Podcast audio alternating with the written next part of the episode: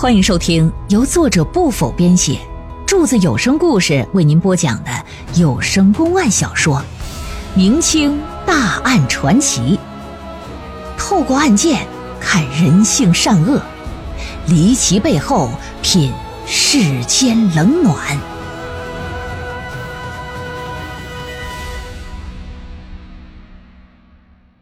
彭公案之回家的路，第三回。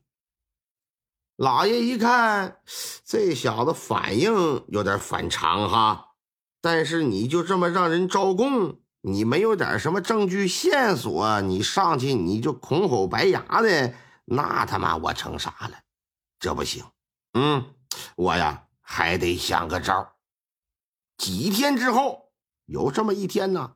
刮大风，下大雨，老爷就提审这王家兴啊。这回和一般提审犯人不同，老爷是选择在深夜，而且地点呢不是在官府大堂，在哪儿啊？在莲花山上一座破败的山神庙。至于为什么要在这里审案子，除了彭大人之外，是没有人知道什么原因的，特别是。当事人王家兴啊，那是一脑瓜子雾水呀。当天夜里呀，破庙之中是灯火通明啊。王家兴跪在地上，老爷呢端坐在一张书案之前，啪的一拍惊堂木。王家兴，根据本官调查了解，目前所有情况都指向你是杀害金氏兄弟的凶手。对此。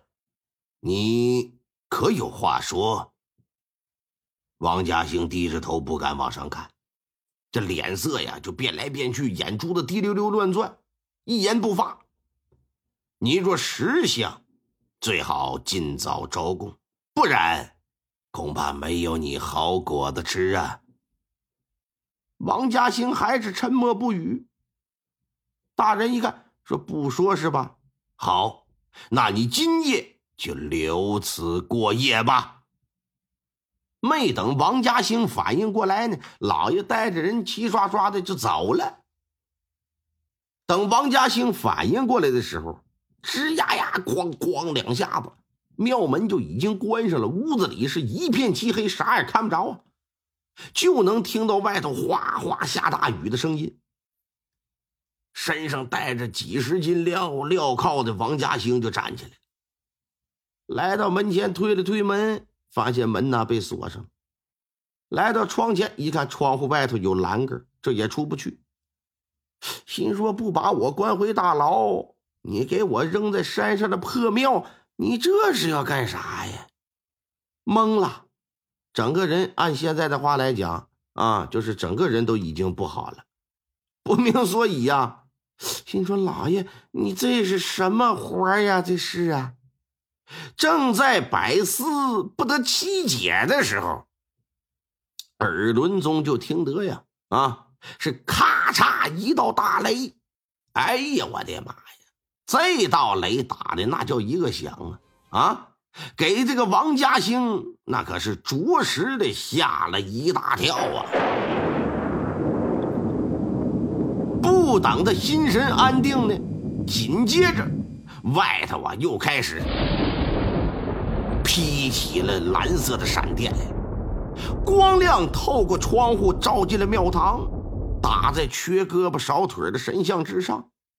那些张牙舞爪、白天看着都很是恐怖的神像，这又是晚上，有这么个天气，又电闪雷鸣，这些神像哪还是神像啊？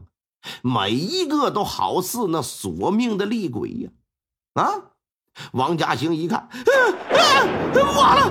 来人呐！来人呐！快开门呐！救命啊！来人呐！来人开门呐！砰砰砰！是直凿门，使劲的呼喊。在这一刻，他体会到什么叫叫天天不应，叫地地不灵了。根本没有人前来搭救啊！回应他的只有外头那轰隆隆的雷声和照亮神像的闪电。就在他要被吓得半死之时，整个人即将要昏过去的时候，大外头传来一声音，说：“王家兴，金氏兄弟到底是不是你所杀？”“ 是是是我杀的，我招我招我全招，快开门呐！”咣当一声，门分左右，庞大老爷带着一众棺材就出现在门口，说：“说吧，你是怎么杀的？”“我我我，稳定稳定心神，组织组织语言。”冷静下来之后，将自己如何杀害金氏兄弟的过程一五一十的，这就都给交代了。咋回事啊？那年呢？那年冬天，金家小哥俩在鸳鸯岭和雷小毛分开之后，等了很长时间也没看到继父老何的身影，俩人就决定说先回家吧。虽然鸳鸯岭离家不远。可由于啊，他们不熟悉回家的路，这不后搬来的吗？迷路了，迷路之后就越走啊，离家可就越远了。二十六号那天夜里，他们在鸳鸯岭附近就发现一座破庙，在庙里过了一宿。转天二十七号，哥俩接着赶路吧，在小石湾就遇到西门瑞了，跟他一打听，说我们想回家什么什么地方，啊，给指了个道。走到傍晚时分呢，就到了那家炊饼铺子，买了几个炊饼吃。在炊饼铺子就遇到这王家兴了。当时王家兴一打量这俩小子，一看年纪挺小，啊，从炊饼铺子出来这么一问，啊，知道这哥俩找不着回家的道了，心里可就生了歹念，觉得呀，要是把他俩拐卖了，哎呀，这两个货我兴许能卖个不错的价钱呢。于是乎，这小子就假装好心，说：“我呀，把你哥俩送回去吧，没多远。不过今天呢，天色已晚了啊，今天肯定是不行了。这么的啊，你俩呀，就先跟我回我家吧。要把他俩带回家。金家这小哥俩当年年纪小，涉世不深呢，还以为碰到好心人了呢，看谁都像活菩萨，跟着他就走了。王家兴把他就带回家。”当晚呢，没让他们进屋住，把他安排到哪儿？安排到仓房了。所以说，他的家里人也并不知道他两领回来两个陌生人，也不知道王家兴的企图。二十八号这天一大早，王家兴就把还睡觉的两个小哥们就给叫起来，说：“我领你俩回家去。”那他说把他俩送家去，这哥俩也不知道道，那还不是任由他领吗？想上哪上哪呀？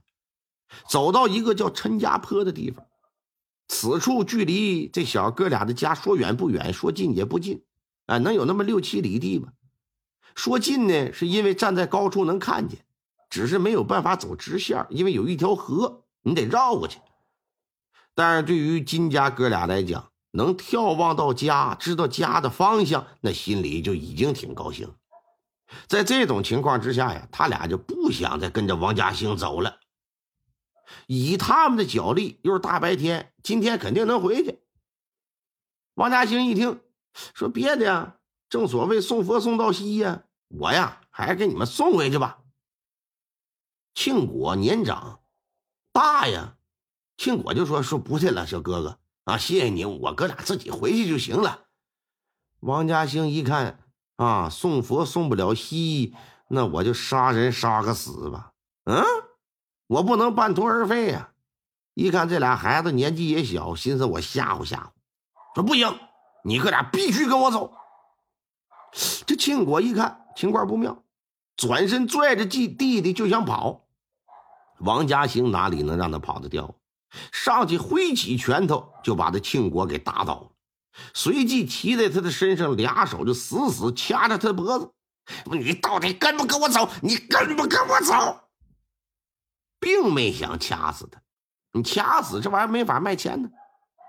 可庆国呢，就拼命的反抗，在那种情况之下，他又不太理智，手上用力过猛，一使劲一失手，可就把这庆国就给掐死了。那弟弟在身后啊，说：“你放开我哥哥，你放开我哥哥！”一十岁的孩子，他能咋的？当发现哥哥不动弹之后，他意识到他哥哥可能让他掐死了。一看事儿不好啊，转身就想跑。说：“救命啊！有人把我哥杀了！”一边跑就这么嚷嚷着。那杀了哥哥了，王家兴哪能还放跑弟弟？拔出匕首追上前来，一脚把这亲家放翻在地之后，噗的一刀就扎在腰眼上，一刀毙命。杀死俩哥们之后，王家兴一看这人卖是卖不了了，一翻包袱呢，一看有钱有米的，想拿走，可转念一想，这样拿走容易被人发现呢，啊，我还是啥也别拿吧。悄无声响的就离开了。虽说事后被关进了大牢吧，但王家兴一直以为啊，只要他自己不说，哎，这大牢早晚得给他放出去。可哪成想，这一关就关了这么多年，更没想到彭大老爷会亲自来这儿查办这案件，终究是没能在这办案高手的面前逃脱呀。把王家兴所供的内容全部记录下来之后，签字画了押。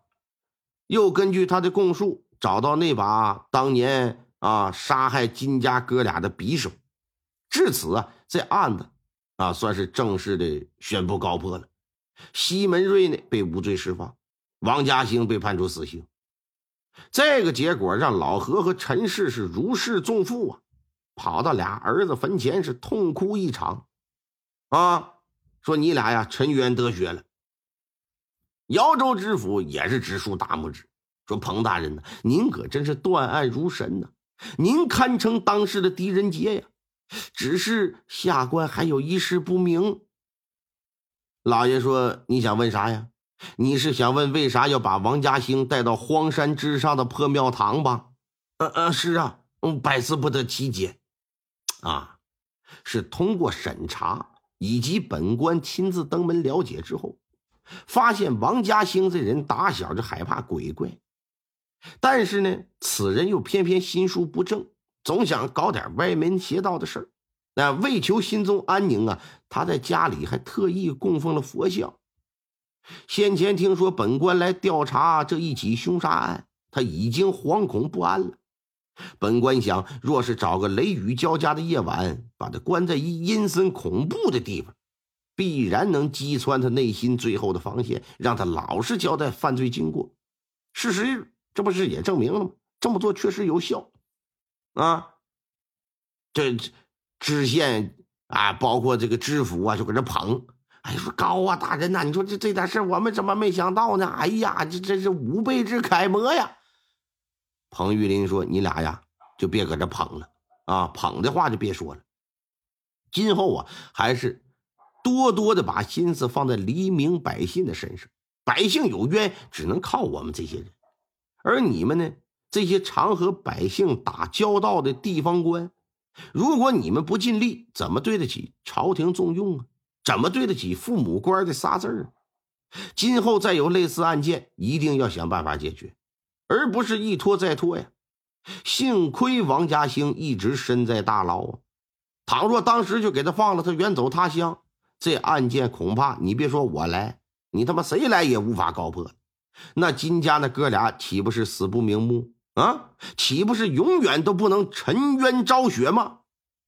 一番话说的知府和知县是连连点头，说大人教训的是，下官铭记了。今后啊，一定要全心全意为百姓做事，做一个像大人一样的好官。听众朋友们，本集播讲完毕，感谢您的收听。